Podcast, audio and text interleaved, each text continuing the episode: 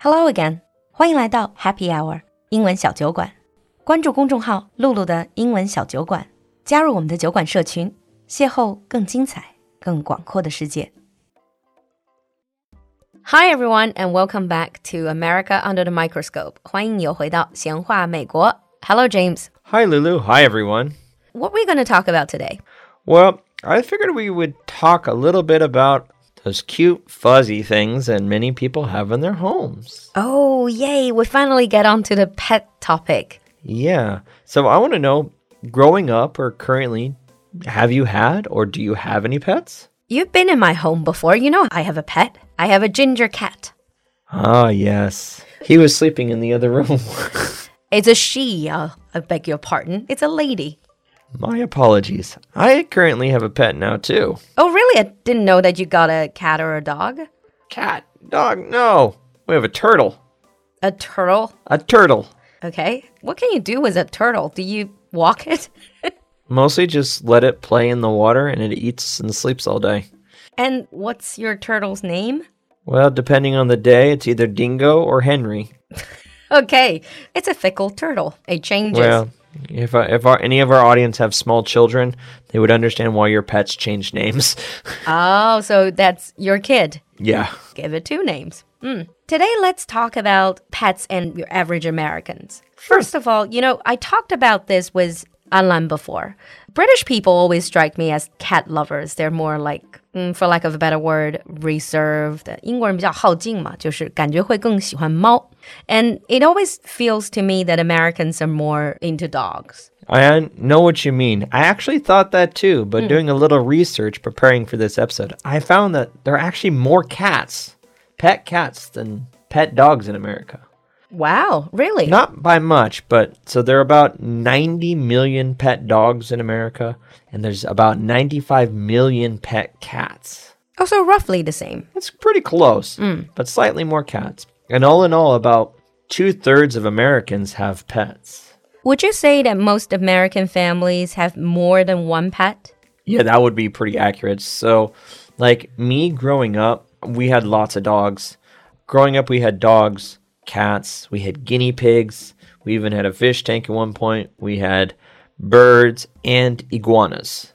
Just out of curiosity, when you have that many pets and obviously you also have siblings, whose responsibility it is to take care of all those pets because they're also little kids to take care of. Well, uh, some of these pets we didn't get till we were older. Like we didn't have an iguana till we were in high school. Like I took care of my dog. I had a dog. My brother took care of his cat. My older brother took care of his guinea pigs. Oh, and my mom had her own dog she took care of. So even in one family, it's basically you each have your own pet. Yeah, and the ah. chores that go with it. Feeding, cleaning, bathing. I see. I see.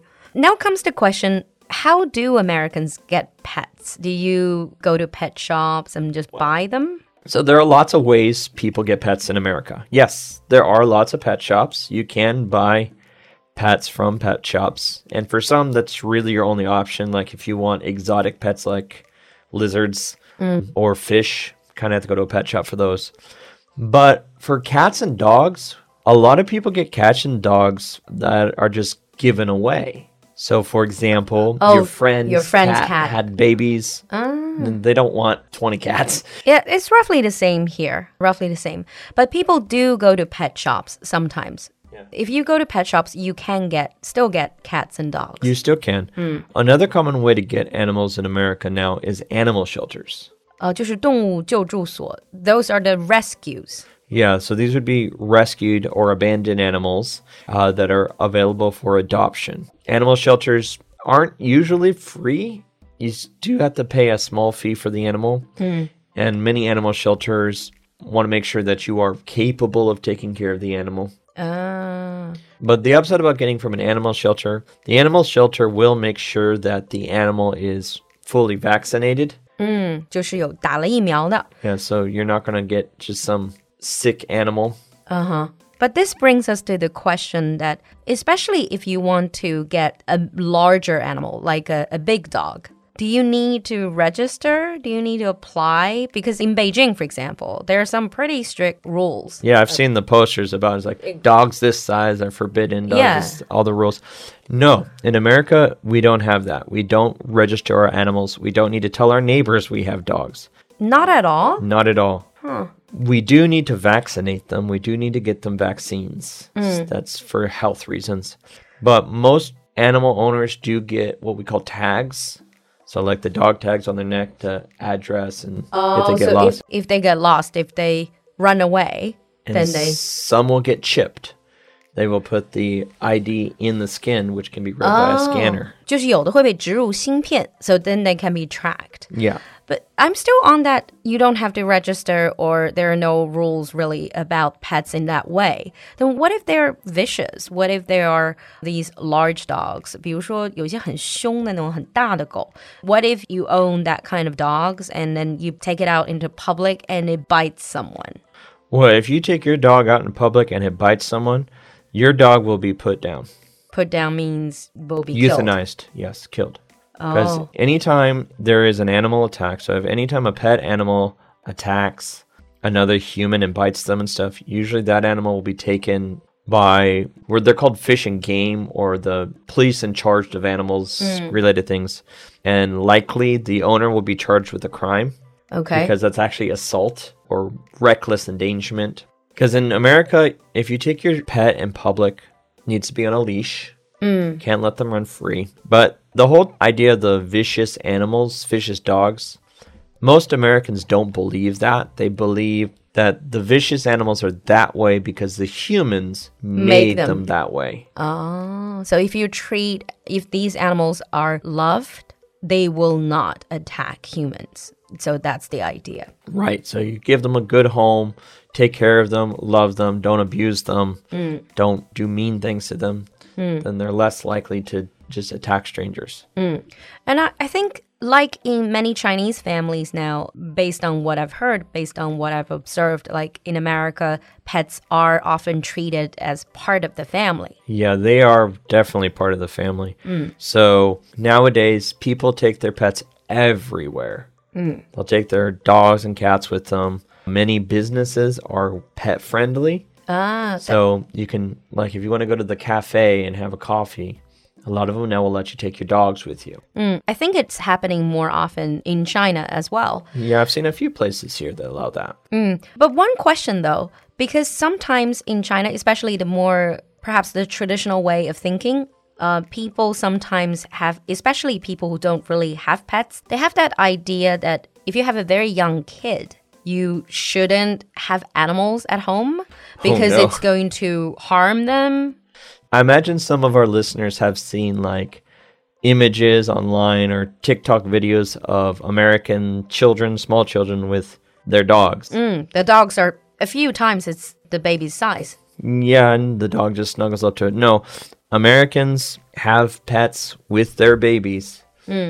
And most Americans do not worry about their animals hurting the baby. Because for a lot, at least dogs, when a baby is brought into a home, most dogs will have a pack mentality. It's like, oh, new member of the pack.